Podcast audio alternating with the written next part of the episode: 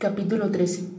En el cuarto planeta vio un hombre de negocios. Estaba tan ocupado que ni siquiera levantó la cabeza al ver llegar al principito. Buenos días, dijo el principito. Su cigarro se ha apagado. Tres y dos cinco, cinco y siete doce, dos y tres quince. Buenos días. 15 y 7, 22, 22 y 6, 28. No tengo tiempo para encenderlo nuevamente. 28 y 3, 31. Uf, esto suma total de 501 millones 622 mil 731. ¿500 millones de qué? Ah, estás ahí todavía. 500 millones de... Uf, ya no sé. He trabajado tanto. Yo soy una persona seria y no me recreo con tonterías. 2 y 5, 7. ¿500 millones de qué? Volvió a preguntar el principito, que nunca había desistido de una pregunta suya. El hombre de negocio levantó la cabeza. En 54 años solo tres veces se sido interrumpido. La primera fue hace 22, cuando un abejorro cayó y hacía tan insoportable ruido que me hizo equivocarme cuatro veces en una suma. La segunda fue hace 11 años por una crisis del reumatismo. Yo no hago ningún ejercicio, pues no tengo tiempo para perderlo callejeando. Soy un hombre serio. Y la tercera vez, la tercera vez es esta. Llevaba pues 501 millones. ¿Millones de qué? El hombre de negocios advirtió que no lo dejarían seguir en paz y contestó más malhumorado. Millones de esas cositas que alguna vez se ven en el cielo. ¿Moscas? No, cositas que brillan. ¿Abejitas? No, unas cositas doradas que hacen soñar y desvariar a los holgazanes. Yo soy un hombre serio y no tengo tiempo de soñar. Ah, estrellas. Sí, eso, estrellas. ¿Y qué haces tú con 500 millones de estrellas?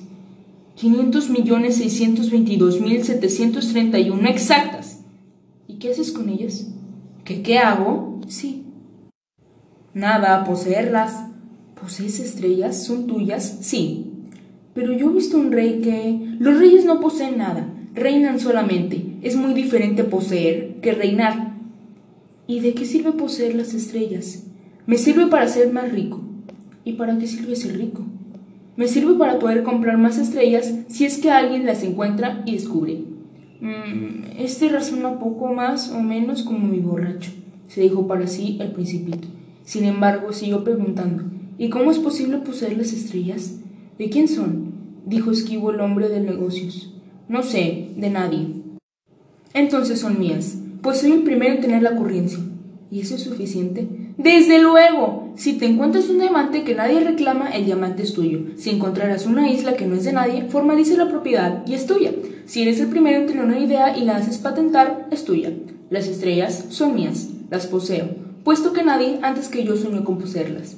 Bien, dijo el principito. ¿Y qué es lo que tú haces con ellas?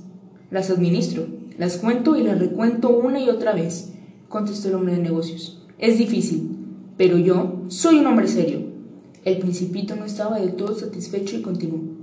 Yo poseo una bufanda y puedo ponérmela alrededor del cuello. Y si poseo una flor, puedo cortarla y llevármela. Pero tú no puedes llevarte las estrellas. Eso no. Pero puedo depositarlas en un banco. ¿Qué quiere decir depositar? Quiere decir que escribo en un papelito el número exacto de mis estrellas y se guarda bajo llave. ¿Y eso es todo? Es suficiente. Esto es divertido, pensó el principito. Es incluso bastante poético, pero no resulta ser serio. El principito tenía sobre las cosas serias ideas muy diferentes de las que suelen tener las personas mayores. Yo, dijo aún, tengo una flor a la que riego todos los días. Poseo también tres volcanes a los que desollino cada semana y también me ocupo del que está extinguido, pues uno nunca sabe lo que puede ocurrir. Es útil, pues para mis volcanes y para mi flor, que yo las posea.